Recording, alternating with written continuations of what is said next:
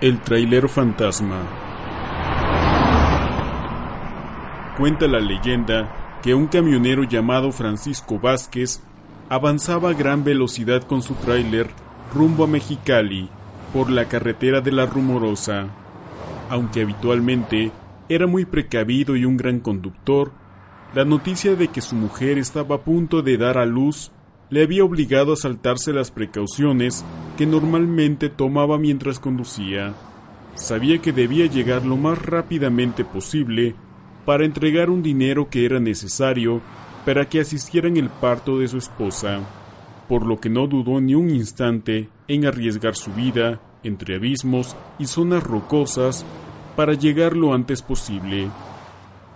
Era una cantidad de dinero muy grande, porque sumaba el total de dos meses de trabajo y la venta de una finca que recientemente había heredado. Cuando faltaban pocos kilómetros para el desvío que le llevaría junto a su esposa y el primer hijo que ésta alumbraría, su camión perdió el control y salió de la carretera.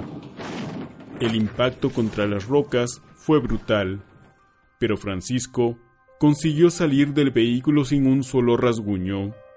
Aturdido por la situación y sin saber muy bien qué hacer, intentó que algún coche le llevara hasta su mujer, pero era una carretera poco transitada y tras varios minutos no pasó ningún otro vehículo.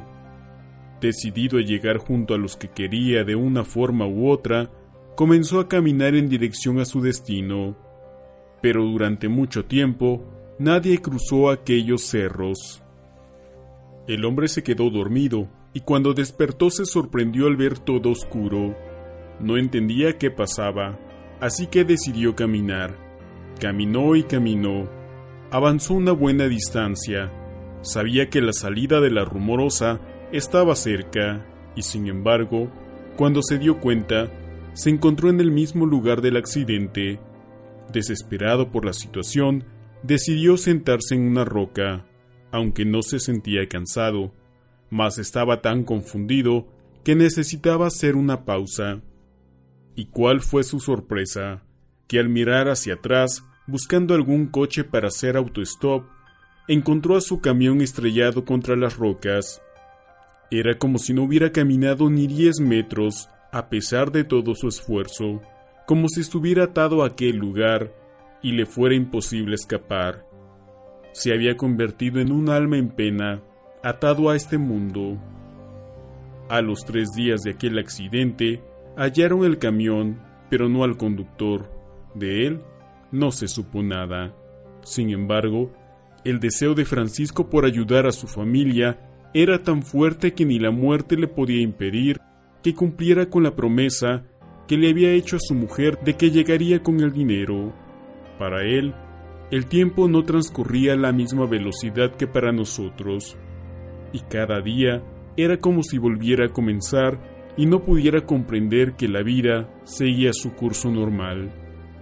Cada día empezaba con la misma angustia por no poder ayudar a los que amaba ni despedirse de ellos. Una noche, un joven llamado Daniel circulaba a altas horas de la madrugada por la carretera, cuando vislumbró a un hombre a un lado de la calzada que parecía haber salido de la nada. Pensando que hacía autostop, detuvo su coche y bajó la ventanilla. Buena señor, ¿a dónde va? Amigo, me llamo Francisco Vázquez y necesito con urgencia que mi mujer reciba un dinero porque va a tener un niño.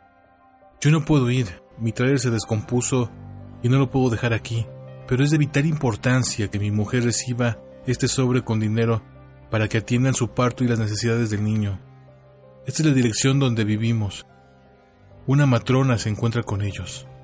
Le dijo mientras le ofrecía un papel con una dirección anotada y un sobre bastante abultado lleno de dinero. Sí, señor. Con gusto se lo llevaré. Daniel no veía el camión, que parecía señalarle el hombre, pero sintió al mirarle a los ojos que era un hombre bondadoso y desesperado que realmente necesitaba su ayuda. Había algo extraño en él, como si por alguna razón sus ojos no pudieran enfocarle y le viera borroso, pero no le dio mayor importancia y lo atribuyó a su cansancio. ya que llevaba más de una hora con la mirada fija en la carretera y concentrado para evitar salirse del camino en alguno de los peligrosos abismos. Alargó su mano para recoger el sobre y la dirección y de forma casual rozó la mano de Francisco. Un escalofrío subió por su brazo hasta su espalda, un frío tan intenso que le hizo estremecerse. Quedó paralizado, y ante la atenta mirada de Francisco, bajó la vista para leer la nota y vio que estaba a pocos kilómetros y no le desviaba mucho de su camino. Levantó la cabeza nuevamente para confirmar al hombre que cumpliría con su cometido. Pero éste parecía haber desaparecido. Miró a un lado y al otro, pero no había rastro de él, ni de su camión. Se había esfumado con tanta rapidez como había aparecido. Daniel era una buena persona, y a pesar de lo extraño de la situación, no dudó en ayudar a aquel buen hombre, y a su mujer que sin duda necesitaría aquel dinero. Habían transcurrido un par de horas, y había empezado a amanecer cuando llegó a la casa del trailero y su mujer. No conocía el pueblo, y las indicaciones no eran tan claras como pensó inicialmente. Llamó a la puerta, pero nadie le abría. Una vecina, viendo su insistencia mientras golpeaba la puerta, le dijo que ya nadie vivía allí. Aquello era realmente raro, pero Daniel era un hombre de principios y estaba decidido a hacer todo lo que estuviera en sus manos para ayudar. Pidió la nueva dirección a la vecina, y aunque estaba en la otra punta de la ciudad, no dudó en acercarse para entregarle el sobre. Una hora después, llegó a la nueva dirección y llamó a la puerta. Dígame, joven. Perdone, aquí vive la esposa del señor Francisco Vázquez. Soy yo. ¿Qué se le ofrece? Ayer, en la carretera, su esposo me pidió que le trajera este dinero, porque se le descompuso el tráiler. No puede ser. Mi marido murió hace cinco años. Pudo ver a un niño de unos cinco años jugando en el suelo detrás de doña Matilde. Daniel estaba confundido, pero algo en su interior le decía que era el lugar y la persona correcta, por lo que extendió su mano y le entregó el sobre sin hacer más preguntas. La mujer abrió el sobre y estalló en lágrimas cuando encontró junto al dinero una nota escrita a mano por su marido que le decía No he fallado a mi promesa.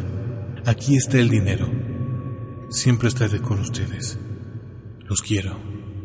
Daniel estaba tan aturdido por la situación que se derrumbó en el asiento de su coche y empezó a pensar en lo sucedido, la extraña forma de aparecer en la calzada su mano tan fría como el hielo, cómo desapareció en un instante. Era todo tan siniestro que debía estar muerto de miedo, pero no era así. Sentía una gran paz y la sensación de haber hecho lo correcto. Recostó su cabeza en el respaldo del asiento e instintivamente miró por el espejo retrovisor. Reflejado en él estaba Francisco. Gracias, amigo. Daniel dio un salto en su asiento y se giró para mirar tras su vehículo en el lugar que debiera estar el hombre que se reflejaba, pero allí no había nadie. Miró nuevamente al espejo, pero todo rastro de aquel buen hombre había desaparecido. El joven podía escuchar los latidos de su corazón, y tardó un buen rato en recuperarse de la impresión. Tiempo después, al platicar con unos amigos, se enteró de que el trailero ya se les había parecido a otros hombres, mismos que no habían cumplido el encargo del muerto. Por eso, se les fue secando el cuerpo hasta quedar como esqueletos.